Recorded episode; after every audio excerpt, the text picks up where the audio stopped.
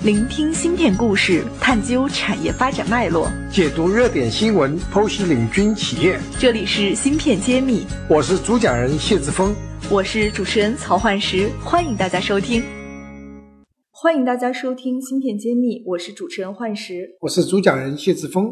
今天很开心和谢老师来做一期特别的栏目，关于我们听友答疑啊。那么我们挑选了几个比较有代表性的听友的问题。那先看第一个听友的问题，嗯，他的问题是说，通常在什么场景或者是产品要用到 MEMS 工艺？通过这种方式加工的产品有哪些优点？那么这也是在我们讲 MEMS 那期的听友提出来的一个问题哈。那下面请我们谢院长来给他解答一下。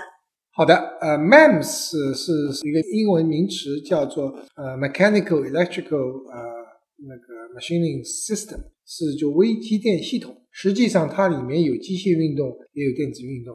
那么这样子做成了一个把机械信号能够转换成电信号。那么它用的是传统的呢是非呃 CMOS 的工艺呢，是会比较不适合大大批量生产。那么现在呢？CMOS 的硅工艺呢开始结合，那么它的特点就是说体积小啊，重量轻的，功耗低，灵活敏感。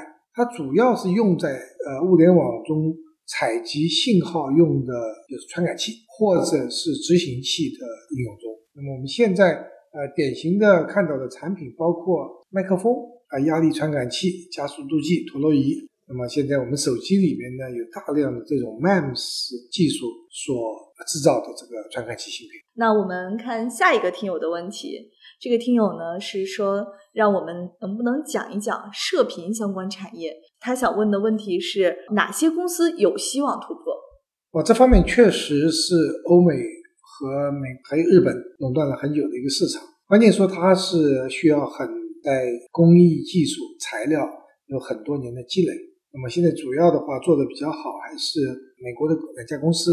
一家是 Skyworks，一家是 Quovo，另外还有 Maruta 或者是春田，还有 Broadcom。那这个叫新博通，因为 Broadcom 还收购了一家公司，加起来的叫新博。那么这四家公司差不多占了百分之八十的这样一个市场。中国也有很多企业在这在这方面在努力，但目前在世界的这个舞台上还是处于比较弱的这样一个局势。那我们目前的情况下，有没有什么中国的公司能有机会来翻盘呢？呃，中国有一些公司在在努力，但是总的来说，我们有看到的有一些希望的公司，一个呢叫传统的叫瑞迪科或者 RDA，那么已经被紫光收购，变成了紫光展锐，就展讯和瑞迪科合并变成展锐，所以紫光旗下的企业，那么它。它的产品呢，就包括了基带、呃射频、蓝牙啊很多产品。那么它在技术水平上还是没有达到世界的先进水平。那么主要还是 CMOS 工艺啊。那真正高端的就高高速的高频的这些是要用到化合物半导体或者叫做砷化钾甚至氮化钾这样技术的，他们还没有做。那么另外一家呢是叫微捷创新或者叫 Venture，那么它是。由美国一家公司 IFMD 的人员成立，那么这个呢是用在 PA 射频的 PA 市场，就是 Power Amplifier，用的是砷化钾工艺。那么还有中普微，呃，还有这个中科汉天下，这个是还有广州智慧微电子、巨星集成电路、苏州的的确。半导体，那么这些有很多都有很有希望，但是目前看到还在努力的是在做研发，希望在高端上有所建树。低端的话有不不错不错的一个出货量。那么我所知道的中科汉天下呢，呃，出货量还是蛮大的。芯片揭秘，产业人自己的发声平台，联系我们可添加文下微信号。好像我们这个广州的这个惠智微也还是不错的，我们最近也会跟他进行一些深度的沟通。是，就是说广州最近因为这个月星的落地以后的话，有很多呃好的设计公司都聚集在产开发区。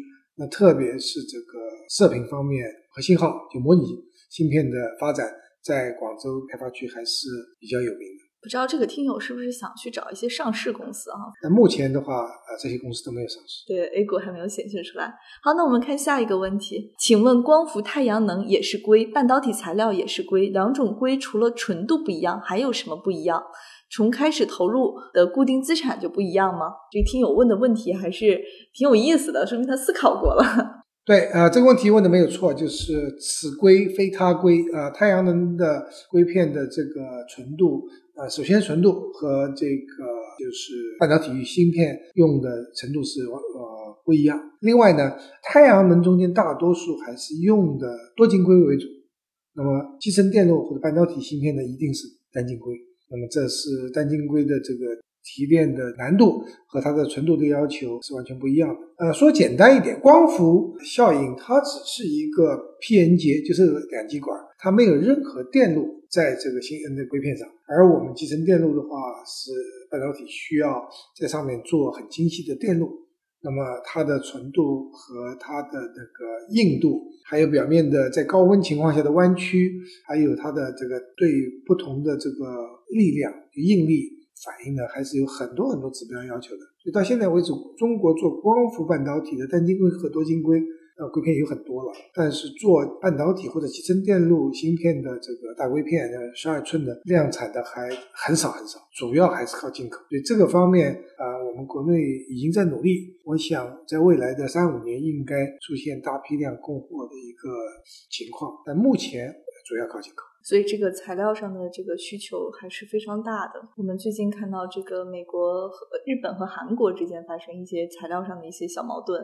实际上这个对我们来说也是国产的材料公司的一些机会哈。是的，我们一直讲到这个，我们集成电路分为制造、设计和封装测试三大板块，而为制造这个为制造啊和设计服务的那个有很多很多的材料方面的公司，我们都不太关注。那么最近我们比较火的是科创板，呃，上市第一天涨幅最高的，它就是做集成电路制造中的一种材料。所以未来材料是重要性可能会远远超过其他行业，因为材料和设备是我们中国大陆集成电路的短板中的短板。那么我们也继续期待像更多安吉类似安吉威这种公司出现哈，在也能登陆到资本市场，甚至去开拓国际的客场客户。是的，我们希望有十个、呃二十个的氨基这样子企业能够冒出来，对于我们整个材料和设备的产业链形成这样一个群聚效应，而不是单一的企业。好的，那谢谢大家收听本期的听友答疑，也欢迎大家跟我们进行持续的互动。如果你有什么想了解的、想去探讨的话题，也给我们继续留言。谢谢大家，好，下次再见。感谢大家收听《芯片揭秘》，更多精彩内容，请关注公众号“茄子会”。我是谢志峰，我在《芯片揭秘》等着你。